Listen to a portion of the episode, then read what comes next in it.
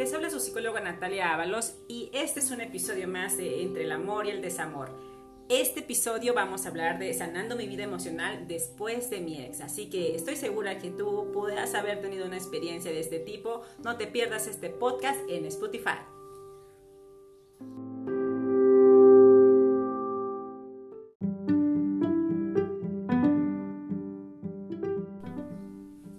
Seguir nuestras redes sociales para más contenidos de este tipo. En Instagram como SIC Natalia Ábalos y nos puedes encontrar en Facebook también con la transmisión por Facebook Live todos los sábados en punto de las 8 de la noche como psicóloga Natalia Ábalos. Así que sigue nuestras redes sociales y comparte nuestro contenido.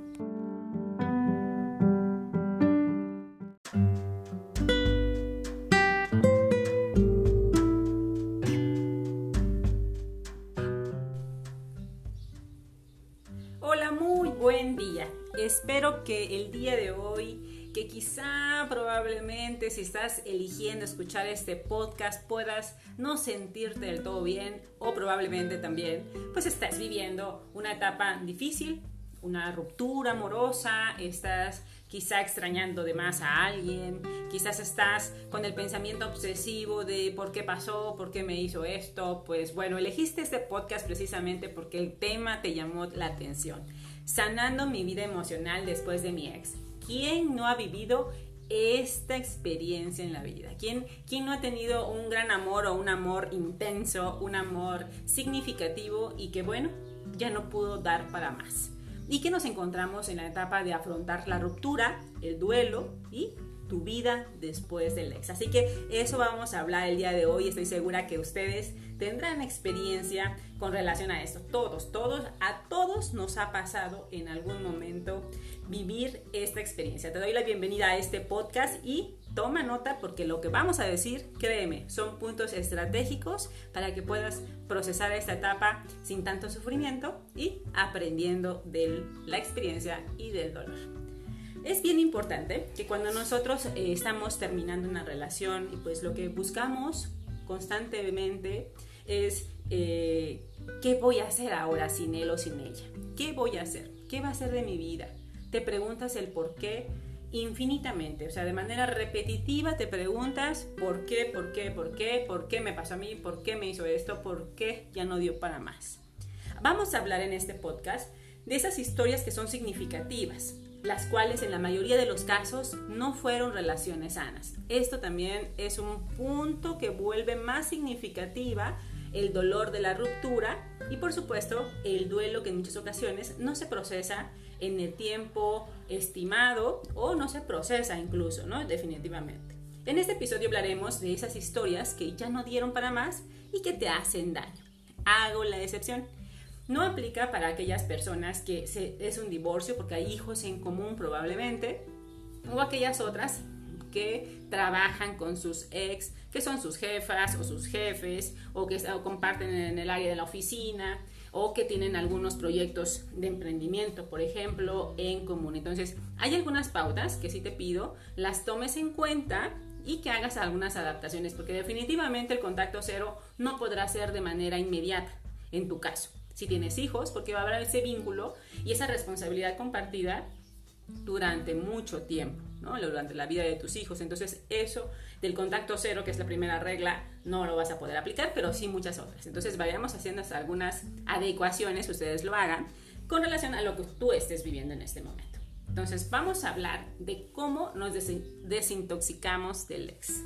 Tenemos que tener claro que después de una ruptura sentiremos dolor, tristeza, quizá angustia, ansiedad, vacío, deseos de contactarla o de contactarlo. Esto es natural. No esperemos vivir una separación, una ruptura sin que el dolor exista. Sobre todo porque en muchas ocasiones, cuando la relación termina, hay alguien que se queda con el vínculo de amor, ¿no? amando, queriendo mucho todavía a esa persona, y hay alguien más que desde hace tiempo dentro de la misma relación ya vivió lo llamado duelo anticipado. Es decir, desde que estaba en la relación, esa relación ya había terminado para ella o para él. Entonces, vamos a considerar y a tomar en cuenta, ser conscientes y objetivos, porque no esperemos que una ruptura no nos duela si tú estás del lado del que todavía siente el vínculo. del que vivió el duelo anticipado, probablemente ya no vivas todo ese dolor. Pero es importante que tomemos en cuenta que necesitamos vivirlo para poder afrontar el proceso de la pérdida. Esto último porque nuestro cerebro desea pequeñas dosis del ex constantemente. Se experimentan síntomas de abstinencia similares a las personas que vivieron una adicción a alguna sustancia, como alcohol o cualquier otra droga. Cuando nosotros nos separamos de ese ex, donde probablemente esa relación fue significativa y además le podemos poner el granito de intensa, entonces, evidentemente, lo, todo lo que va a provocar esa ruptura se va a intensificar en la experiencia del dolor, de la angustia, de este deseo constante de querer ver a esa persona, muy probablemente también hubo dependencia, entonces queremos constantemente tener esas pequeñas recompensas al saber de ella o de él. Entonces tomemos en cuenta esto. En muchas ocasiones las personas cuando tuvieron o mantuvieron una relación dependiente, lo que sucedió es que generan este síndrome de abstinencia cuando dejan de ver a ese ser amado o al objeto de deseo, que en muchas ocasiones se convirtió la pareja. Así que si tú experimentas algunos de los siguientes síntomas que voy a mencionar o algunas de las siguientes características, sabrás que es muy probable que tú estés viviendo en este momento la experiencia de un síndrome de abstinencia y eso hace que la angustia y la ansiedad se sientan de manera exacerbada, es decir, verdaderamente estés sufriendo este proceso. Identifica si tienes alguno de estos síntomas. Pensamiento obsesivo sobre el ex. Piensas constantemente en él o en ella todo el tiempo. ¿Qué está haciendo? ¿Con quién estará? ¿Estará sufriendo? ¿No estará sufriendo? Igual que yo. ¿Ya es feliz? ¿Ya se consiguió a alguien más? Todo el tiempo, todas las horas de tu día estás pensando en él o en ella. Entonces hay un pensamiento obsesivo. Deseos de saber de él rastreo en redes sociales. ¿A cuántas? ¿A cuántos les ha pasado? Checar en Facebook, checar en Instagram, checar las historias, los estados de WhatsApp, haces todo un rastreo. Incluso checas si esa persona está en línea o no está en línea. Si te bloqueó o no te bloqueó, si puedes ver todavía sus, sus fotos de perfil o ya no, o si ya te eliminó de sus redes sociales. Y eso provoca aún más la angustia entonces, como cada vez empezamos a obsesionarnos y a rastrear, querer saber en dónde está en todo momento, lo que nos sucede es que la angustia, como no sabemos y no tenemos el resultado que esperamos, incrementa. Y entonces eso me va a provocar pues mayor malestar.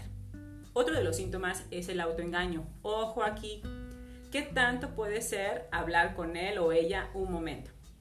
Ojo, te estás engañando. Bueno, ya terminamos, pero pues nos quisimos mucho y fue una relación muy larga. Pues, ¿Qué, de malo tiene ser amigos? Es muy complicado y es muy probable que todas las razones que encuentres para querer ser amiga o amigo de tu ex, lo que va a suceder aquí es que te estás engañando. Todos esos argumentos que estás encontrando, esa justificación que tú encuentras, anótala, deja pasar unos días y después la analizas, porque muy probablemente estás perdiendo la objetividad. Es muy difícil que en un, en un primer momento, cuando la ruptura se da, podamos verdaderamente ser amigos del, del ex. ¿Qué es ser amigos? Pues ser amigos es pasar tiempo juntos, es compartirse sus planes, es ser cómplices y pues yo no creo que tú al primer mes quieras escuchar que tu ex o que la ex ya está saliendo con alguien más y que te cuente lo emocionado y fantástico que se siente estarse enamorando de alguien más. Entonces, créeme, no quieres ser su amigo y no lo necesitas en este momento. Esa es parte de una tendencia al autoengaño. Otro de los puntos es la desesperación por experimentar nuevamente la recompensa de verlo. Buscas constantemente a lo mejor aparecerte en los lugares donde sabes que frecuenta. También, por supuesto, buscas llamar porque tengan algún pendiente, algún pago pendiente, porque tengan un viaje que habían planeado, porque habían contactado una cita. Buscas, ¿no? De manera... Eh, pues obsesiva razones para poder verlo nuevamente y sentir esa pequeña recompensa. Aquí ojo, porque igual cuando lo veas o sepas de él o de ella, te vas a sentir bien, pero es un bienestar momentáneo, porque cuando esa persona se vaya, te vas a sentir el doble de peor. Entonces, ojo, ten cuidado aquí.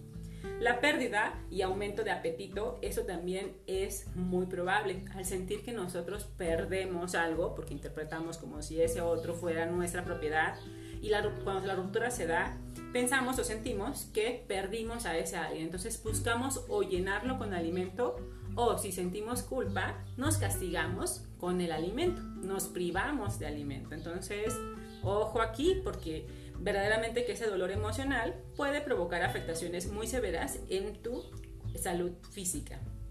Insomnio, por supuesto, pasas horas pensando en él, dando vueltas y vueltas en la cama, viendo las redes sociales y evidentemente no hay conciliación del sueño.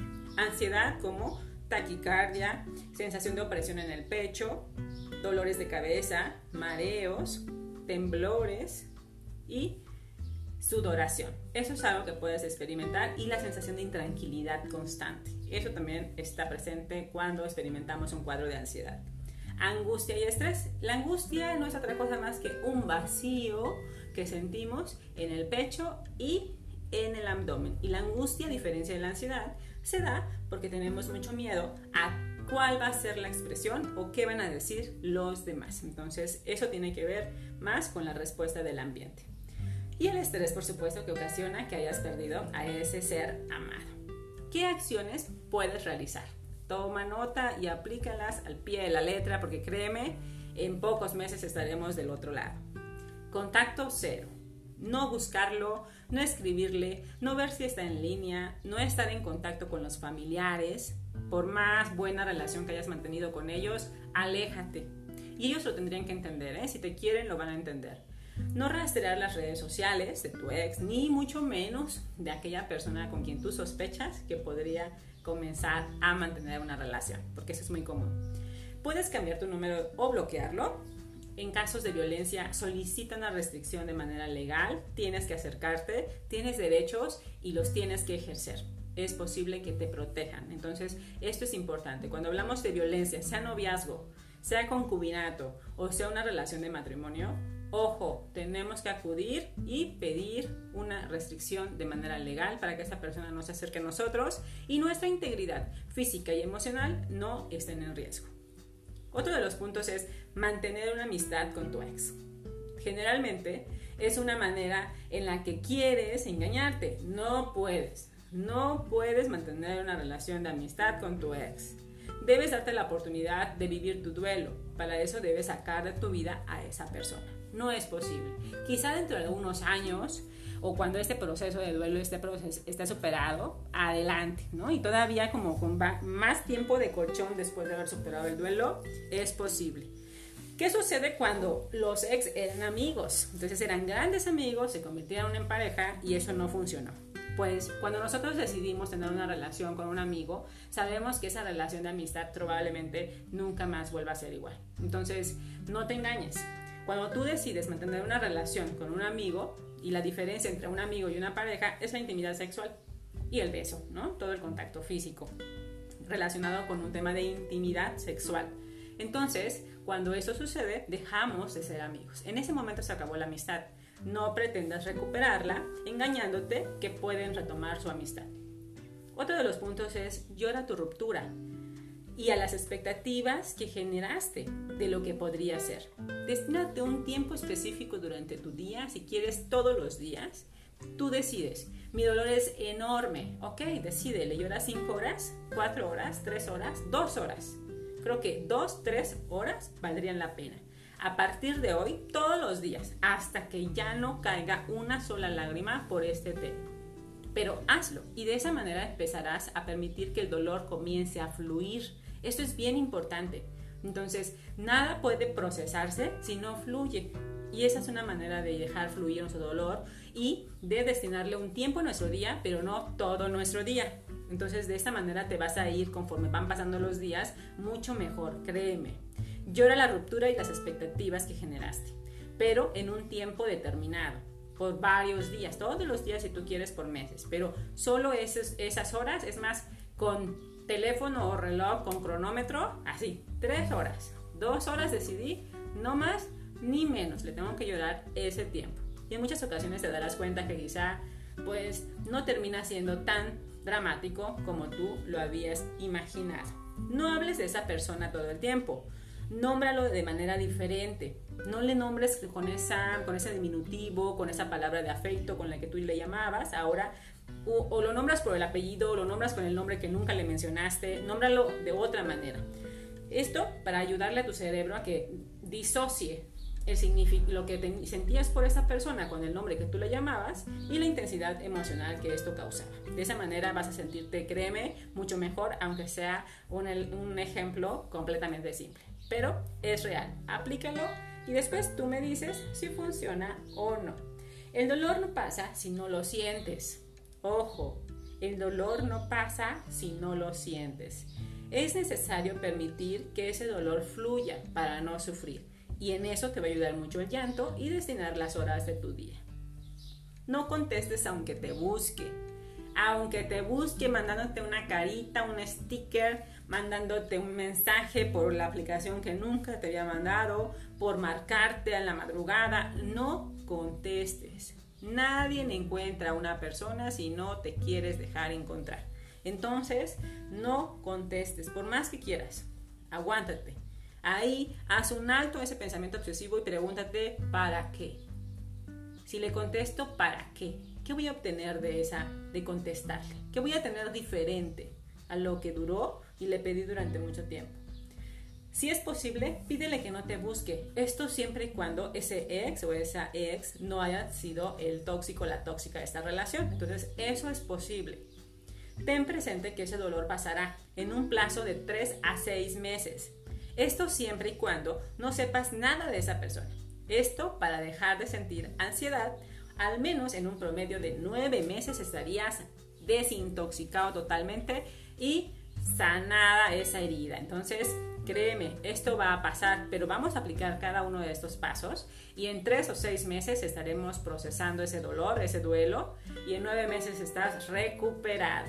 Entonces, toma nota del tiempo. Haz cambios en tu vida. Toma decisiones determinantes. No te cortes el cabello. A las mujeres se nos da por cortarnos el cabello cada vez que tenemos una experiencia dolorosa relacionada con el amor. No, no te mutiles, no te autocastigues. Toma decisiones determinantes. Decide hacer algún cambio en tu vida a lo mejor un cambio de trabajo, a lo mejor hasta la casa cuando vivían juntos, ¿no? Cambios en el color de las paredes de esa casa, cambios en la ubicación de los muebles, toma de decisiones de cambiar tu rutina, los horarios que manejabas, cambiar la rutina, tomar nuevas rutas, también por supuesto hacer ejercicio, comenzar a aprender algo nuevo, toma decisiones importantes en tu vida, busca otro trabajo, no sueltes el que tienes hasta que encuentres otro pero podrías implementar incluso hasta emprender. Entonces de este dolor puede surgir algo muy positivo en tu vida. Eso lo tienes que tener ahí presente, que esa posibilidad existe y depende de ti. Hazle saber, a tus amistades y a tu familia que no te lo mencionen, que de esa manera te ayudan a sanar. Si tú les pides y hablas de manera asertiva, tranquila, sin agredir, hablas con tus familiares y amigas y amigos, créeme que por supuesto quien te quiere va a respetar esa decisión. Quien no te quiere, por supuesto, va a estar ahí como cuchillito de palo sobre la herida, pero tú sabrás determinar y elegir a partir de esa experiencia, pues a las personas que te rodean. Pon alto al pensamiento obsesivo, alto al pensamiento obsesivo. Existe en tu cabeza, viene de tu experiencia, esa mente es tuya. Entonces, tú puedes determinar qué pensar y qué no pensar. Nosotros funcionamos en tres esferas.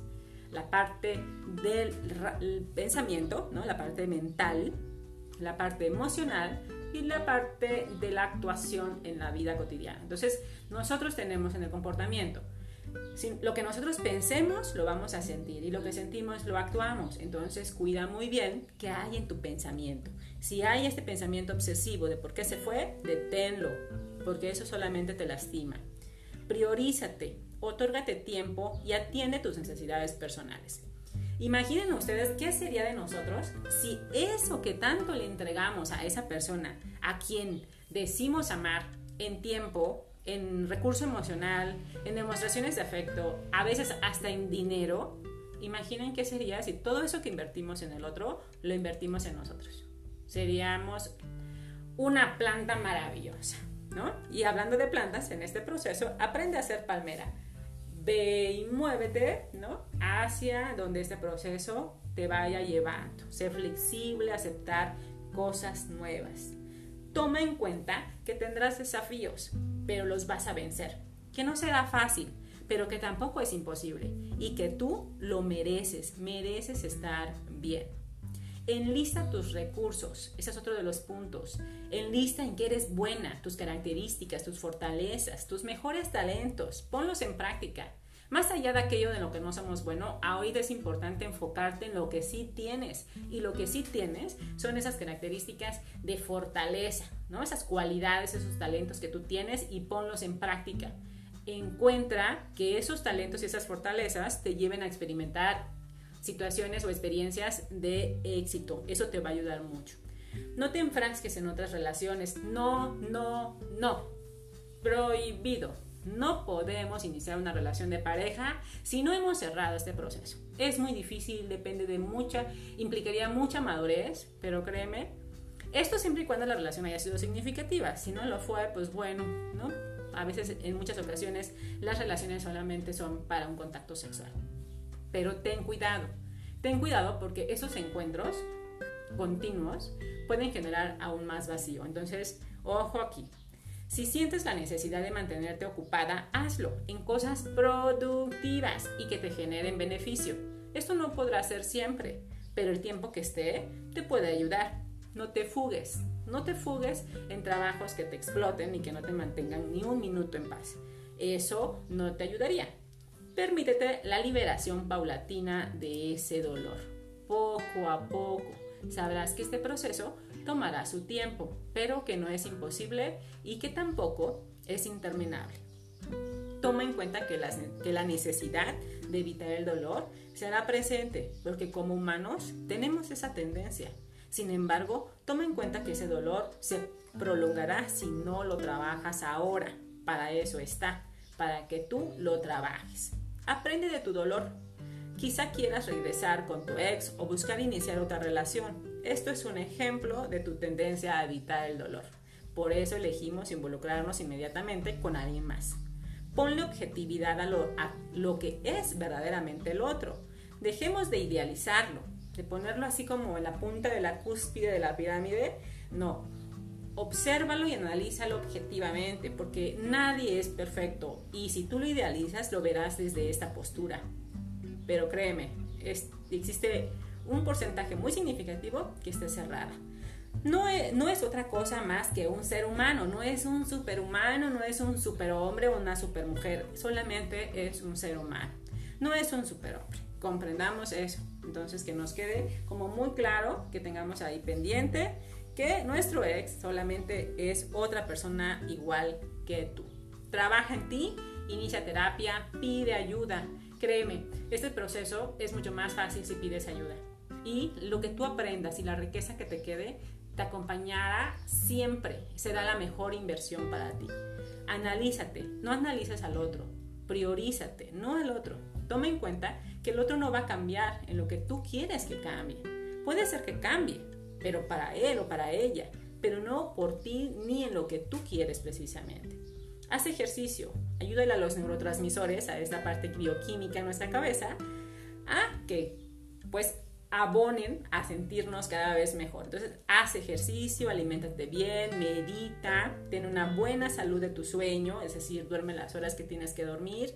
Y por supuesto, busca libros que estén relacionados con otros temas que no necesariamente tengan que ver con el desamor, pero si tú quieres, pues adelante, también sería una muy buena opción, porque nos dan una guía muy práctica de cómo podemos recuperarnos. Otórgate todo eso que le pedías, porque esa es tu necesidad y la única que se la debe cubrir eres tú, la única o el único. No intentes llenar tu vacío con nada. Trabaja en él, desintoxícate. Créeme, esto es posible. Es posible sanar nuestra vida emocional. Lleva su tiempo, va a llevar este proceso. Recuerden, de 3 a 6 meses, listos muy probablemente si aplicamos los pasos del cero contacto en especial hasta los nueve meses podríamos ya ni siquiera recordar la intensidad del dolor. Eso es natural, eso sucede. El dolor una vez que lo vivimos, nuestra mente nos protege y olvida la intensidad de ese dolor. Entonces cuando lo veas nuevamente podrás ya no sentir esa angustia y ojo, observen su cuerpo, porque nuestra mente puede engañarnos, pero nuestro cuerpo no. Entonces probablemente experimentes una sensación de vacío, de intensidad del sistema nervioso se altera cuando vuelvas a ver a esa persona. Si eso experimentas, hay una clara señal que hay que trabajar aún en esto. Pues bueno, espero que este podcast haya sido de su interés, que hayan encontrado los puntos concretos con los que ustedes pueden sanar su herida después de un ex. Les habló su psicóloga Natalia Ábalos y es un gusto para mí poder llevar este contenido hasta donde tú te encuentres. Recuerda, nos encuentras en nuestras redes sociales, en Facebook como psicóloga Natalia Ábalos, podrás eh, obtener contenidos relacionados con el desarrollo humano y con cómo mejorar nuestras relaciones de pareja. Motivaciones durante la semana, ahí posteamos algunas imágenes que pueden ser de tu ayuda. También nos puedes encontrar en sig.nataliaábalos en Instagram y por supuesto en este podcast por Spotify a partir de ahora. Cuídate mucho, te mando un fuerte abrazo y créeme, esto que estás viviendo va a pasar, porque nada, nada permanente. Hasta luego.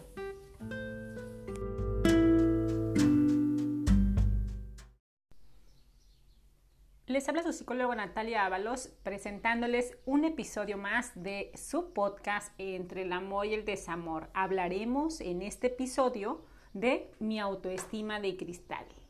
Así que no te lo pierdas, en unos segunditos más iniciamos.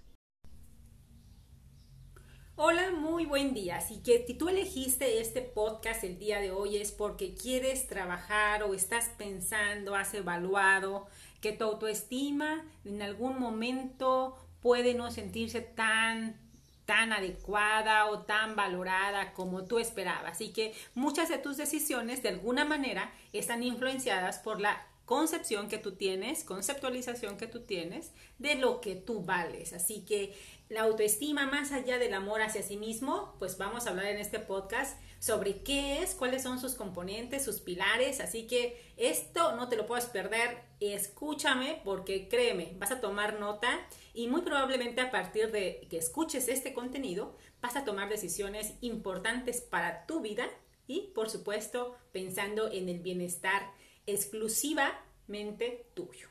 Bien, vamos a hablar de la autoestima cuando consideramos que mi autoestima es de cristal. ¿Cuándo consideramos que esto pasa? Pues cuando nosotros nos encontramos valorando nuestro valor como personas de acuerdo a nuestros logros, a lo que hemos alcanzado. Títulos profesionales, probablemente grados de estudio, probablemente propiedades, autos, ropa, marcas, redes sociales, seguidores en redes sociales. Pues todo esto, si tú evalúas autoestima con relación a cuántos seguidores tienes en redes sociales, ¿qué crees? Eh, tienes una autoestima de cristal, es decir, es muy frágil. La autoestima va más allá, va más allá de todos estos elementos externos que puedas apropiarte, de los que puedas apropiarte. El autoestima más bien es una percepción que tú tienes valorando algunos componentes y pilares que estaremos mencionando en este episodio. Antes, por supuesto que te recuerdo, síguenos en nuestras redes sociales. En Facebook nos encuentras como psicóloga Natalia Ábalos. En, también en Instagram, por supuesto, con Ábalos. Así que síguenos ahí en redes. Durante la semana estamos compartiendo también contenido. Este tema también se transmite por Facebook Live Así que puedes seguir la transmisión los sábados en punto de las 8 de la noche. seguir, por supuesto, la fanpage para que te enteres de los eventos y las novedades que tenemos publicando durante la semana. Muy bien, después de este breve comercial, les diré de qué se trata y de qué vamos a hablar. El amor que tenemos hacia nosotros mismos. Esa sería una idea y una definición muy concreta, muy específica, y creo que un tanto corta en lo que podemos interpretar como amor de lo que es el autoestima. Entonces, ¿qué es en realidad? Lo vamos a ver como si fuera un conjunto de percepciones, pensamientos, evaluaciones, sentimientos y tendencias de comportamiento dirigido hacia uno mismo.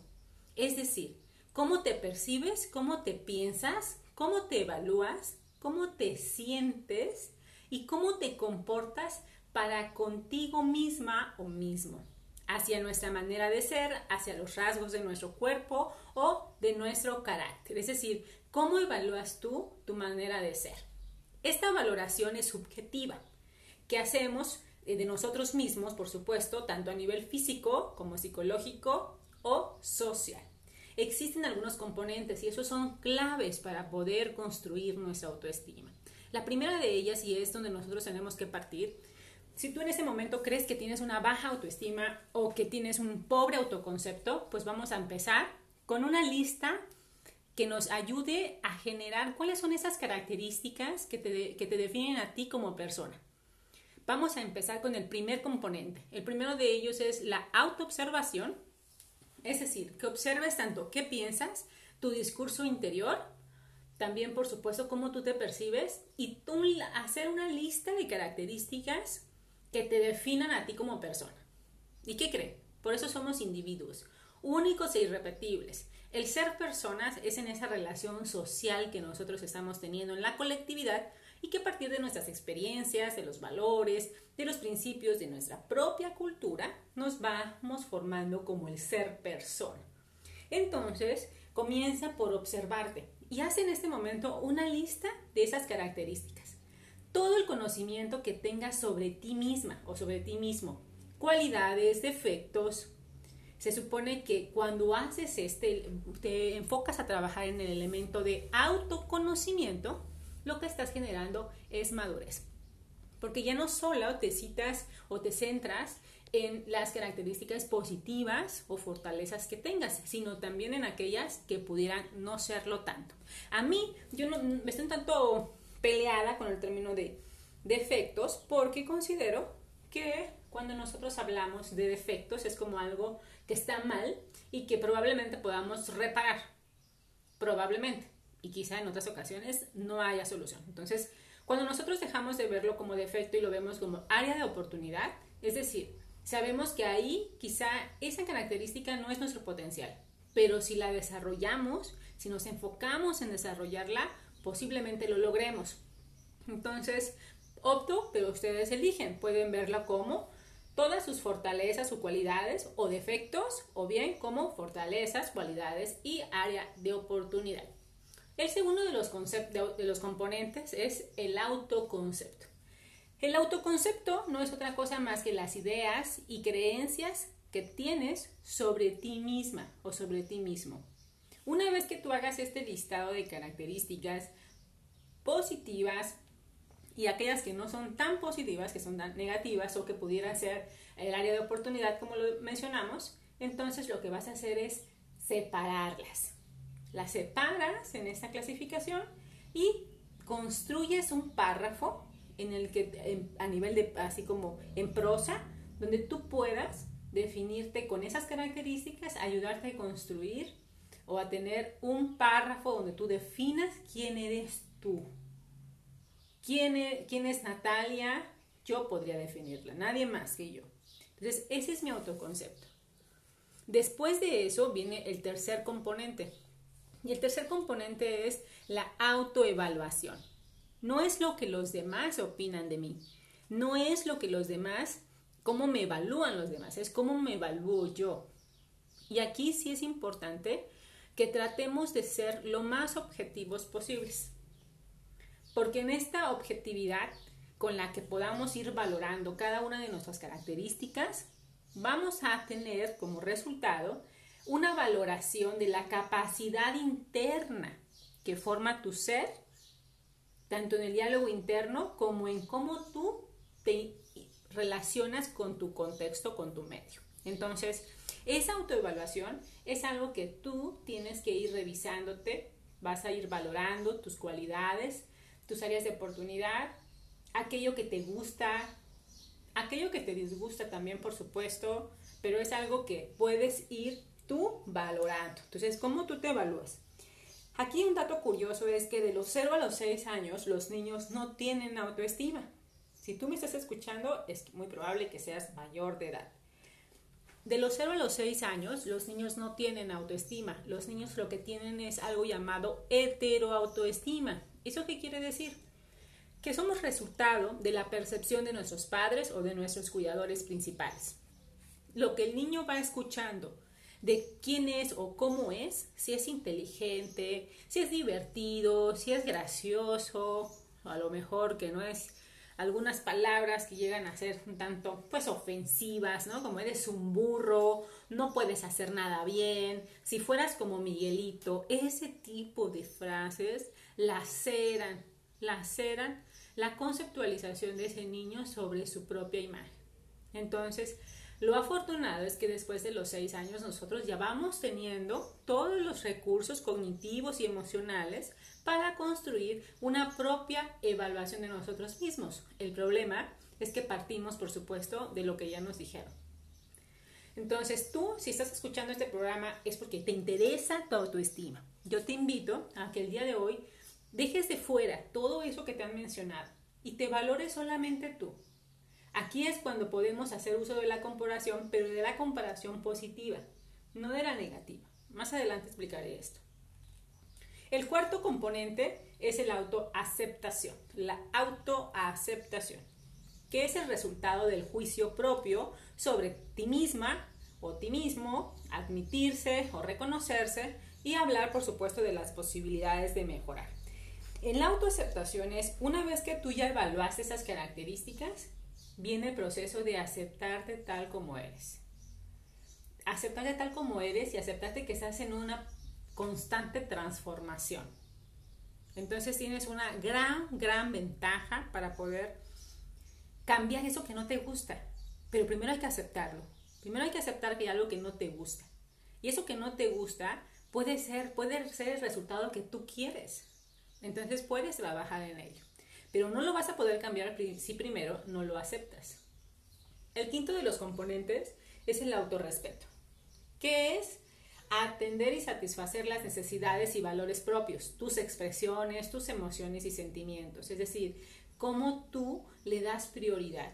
¿Cuántas personas estamos en un trabajo, en una relación de pareja, en una relación de amistad o familiar en la que optamos por callarnos, por no decir lo que opinamos o no decir lo que sentimos, por miedo al rechazo. Pues bueno, cuando estás haciendo eso, cuando tú te quedas callada o callado, lo que sucede es que te estás, estás lacerando este componente. No te estás autorrespetando. Aquí lo que menciona es que este autorrespeto no va a venir del exterior, es mío. ¿Cómo yo puedo atender tanto mis necesidades físicas como mis necesidades emocionales. ¿Cómo puedo reconocer mis propios valores, expresar mis emociones y sentimientos? Esto se refiere al autoconcepto. Al autoconcepto una vez que yo reviso cuáles son mis ideas y mis creencias que tengo sobre mí y ahora las expongo, las hago valer. Las hago valer. De eso se trata el autorrespeto.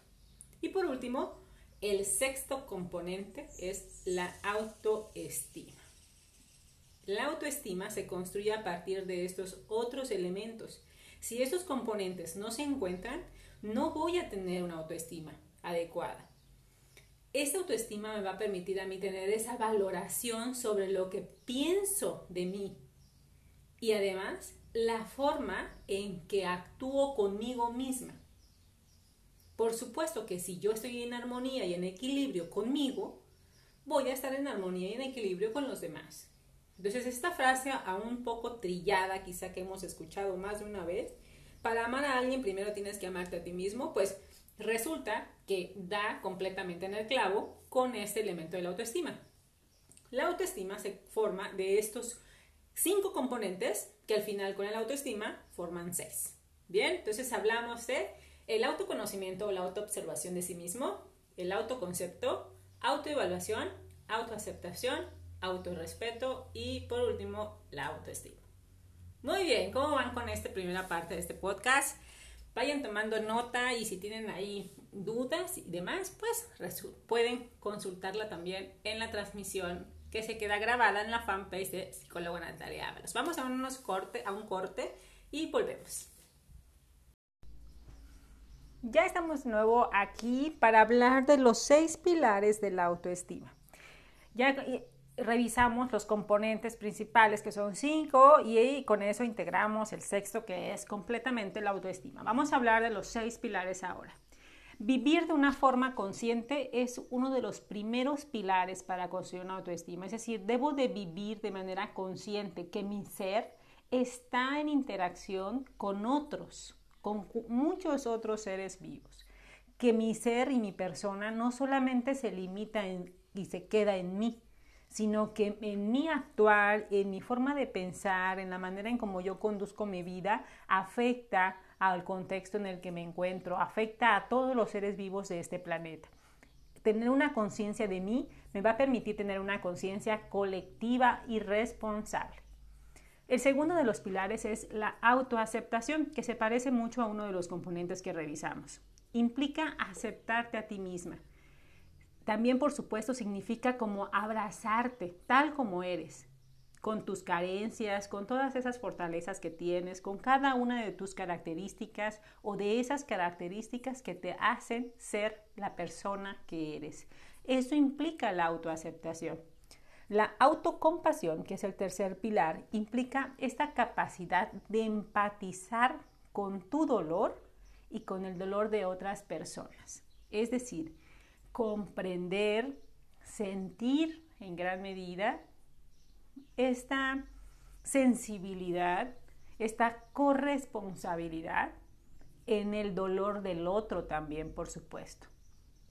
Asumir responsabilidad de sí mismo. Ese es el cuarto pilar. La autoevaluación es tener la capacidad de poder cambiar aquello que no te gusta de ti misma o de ti mismo. Así que eso implica asumir la responsabilidad, no esta frase de pues yo soy así, así me conociste, no, porque tenemos la posibilidad de irnos transformando. Somos seres que constantemente estamos en evolución.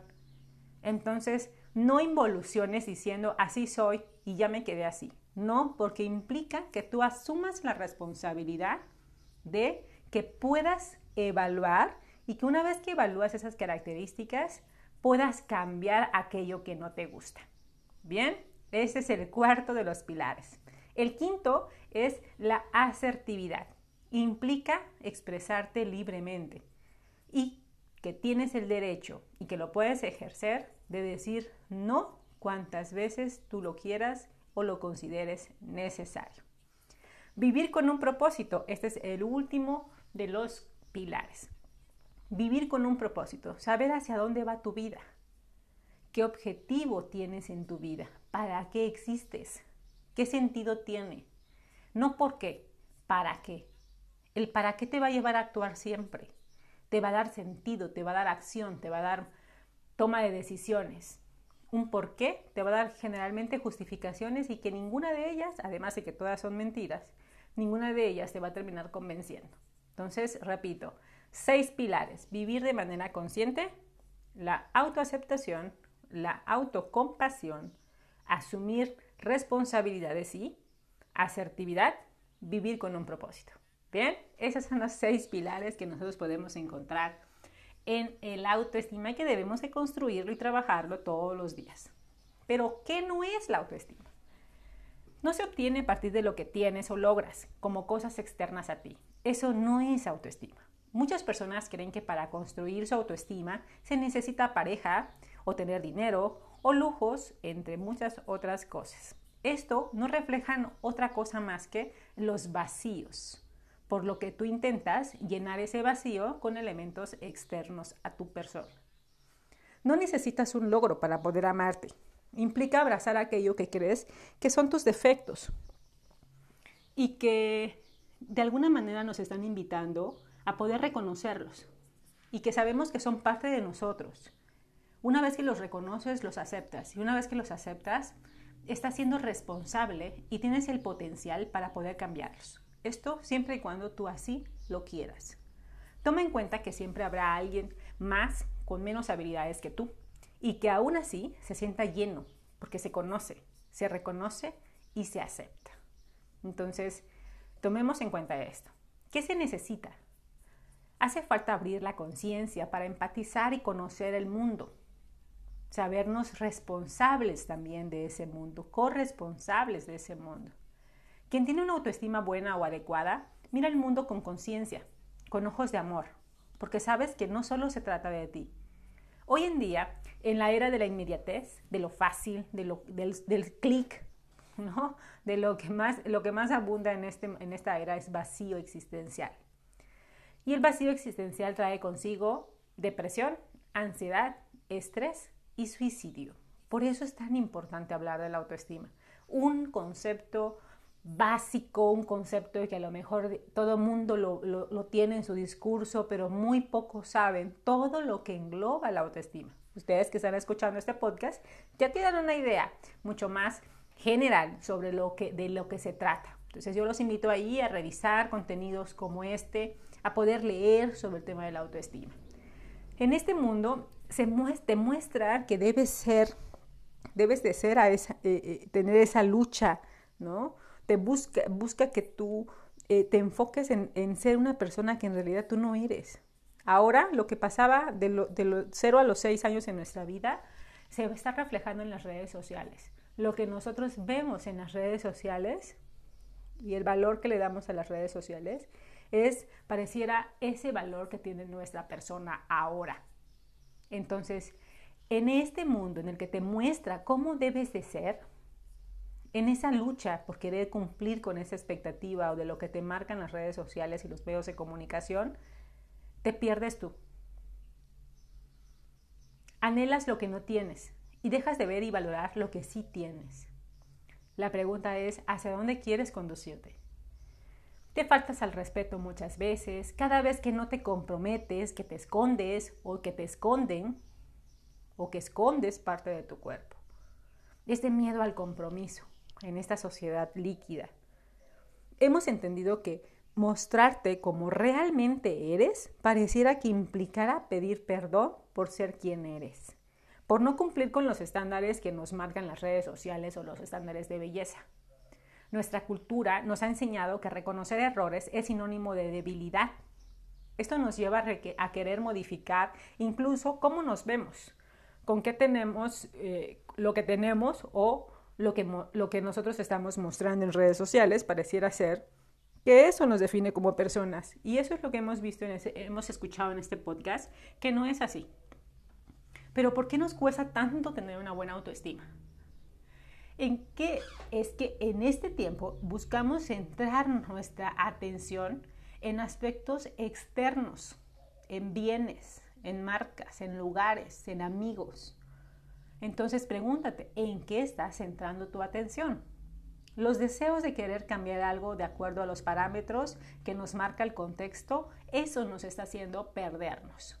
Esta tendencia a la excelencia lo que tiene que ser la perfección de tu imagen y rendimiento, esto es casi casi inalcanzable, pero dedicamos nuestra vida entera a querer cumplirlos. El fenómeno del Superman o la Superwoman, ¿no? La supermujer, la que está perfecta en cualquier momento de su vida, ojo con eso, porque nos estamos perdiendo. Y yo les eh, he mencionado mucho en este programa, nos venden el agua de cualquier calidad, de cualquier marca, a cualquier precio. Pero el tiempo, ni las grandes naciones, hoy en día te venden un, frasco, una tarjeta, una cápsula que contenga tiempo. Entonces, pregúntate, ¿en qué estás invirtiendo el tiempo de Entonces, cuidado con que estemos construyendo una persona que no somos, una imagen de alguien que no somos. Porque quien miente tanto comienza creyéndose todas las mentiras que dice y de repente se encuentra en un vacío terrible. La depresión y la ansiedad están a la vuelta de la esquina. Hay que utilizar la comparación, como lo mencioné en un principio, pero como fuente de inspiración y no como frustración. No te compares desde lo negativo, hazlo desde lo positivo. Cuida tu diálogo interno, limpia tu mente de pensamientos basura, eso también lo puedes hacer. Practica tu toma de decisiones, pon las cosas más simples de tu día, pero practícalas. Valora las veces que has acertado en tus decisiones. Toma nota de eso, cuando sí has acertado. Deja de enfocarte en aquello que no está o que no tienes. Enfócate en lo que sí tienes. Cuida a quien escuchas. Atraemos lo que sentimos y no nos dejamos llevar por lo que opinen. Deja de criticar al otro, de centrarte en sus defectos de los demás. Porque practicas esta habilidad tanto que la empiezas a aplicar en ti. Entonces, ojo, ojo con estar criticando al vecino o al de al lado, porque se te vuelve una práctica tan constante, una habilidad tan marcada, que te lleva en muchas ocasiones, pues, aplicarlo contigo mismo. Una persona con autoestima buena puede llegar a sentirse insegura o con falta de confianza y esto es normal siempre y cuando ocurra en un momento y no permanezca por un periodo largo en su vida. Puede tener momentos puntuales de poca confianza y seguridad, pero no de manera permanente. Diferenciemos la emoción del sentimiento. En nuestra vida adulta, nuestra autoestima depende de nosotros y no de la percepción de los demás. La autoestima no es acabada, la vamos nutriendo o desnutriendo también con el paso del tiempo. Así que tú dime, estás nutriendo o desnutriendo tu autoestima. Y ojo, bien importante, si tu autoestima depende de factores externos, será muy voluble, será muy frágil, muy vulnerable. Entonces, tendrás presente que muchos factores van a poder eh, influir en ella y van a poder, por supuesto, afectarla. Pueden afectarla entonces, eso puede, de alguna manera, causarte varios problemas emocionales. Abandona la competencia insana. El que tú te sientas muy capaz está bien. Es algo que no, no significa que el otro no lo sea también. En este momento lo estás logrando tú y está maravilloso, pero no tienes que restregarle en la cara al otro que tú fuiste más. Ojo con esto. Si eres mamá o papá, no compares a tu hijo con otros niños o con otros hijos que tengas. Esto genera egoísmo, frustración, humillación, entre muchas otras emociones no gratas, por supuesto. No busques pasar por encima de los demás. Deja la competencia insana. Pues bueno, espero que este tema haya sido de mucho interés para ustedes. Concluyo con lo siguiente. Recuerda que la percepción que tienen los demás sobre una situación, una persona o una cosa tiene que ver más con quien opina o quien la percibe que con la cosa, la situación o la persona. Cuida tu diálogo interno, limpia los pensamientos basura, aquellos que no son racionales ni lógicos. Mírate y háblate con amor. Mírate, háblate y agrego, cuídate, trátate con amor. De eso se trata, tener una muy buena autoestima. Así que yo espero que este podcast haya sido de su interés y por supuesto de su agrado que hayan tomado nota de los componentes, los pilares y de aquello que no es una autoestima. Se despide de ustedes su psicóloga Natalia Ábalos. Es un gusto para mí estar conectados a la distancia a través de este podcast. Síganos en nuestras redes sociales y también, por supuesto, si tienes dudas, comentarios o deseas acompañamiento profesional, puedes escribirnos por WhatsApp al 951 233 1309. Nos vemos en nuestro próximo episodio. Nos escuchamos en el próximo episodio. Se despide de ustedes su psicóloga Natalia Ábalos. Es un gusto haber llegado hasta donde tú te encuentres. Bye.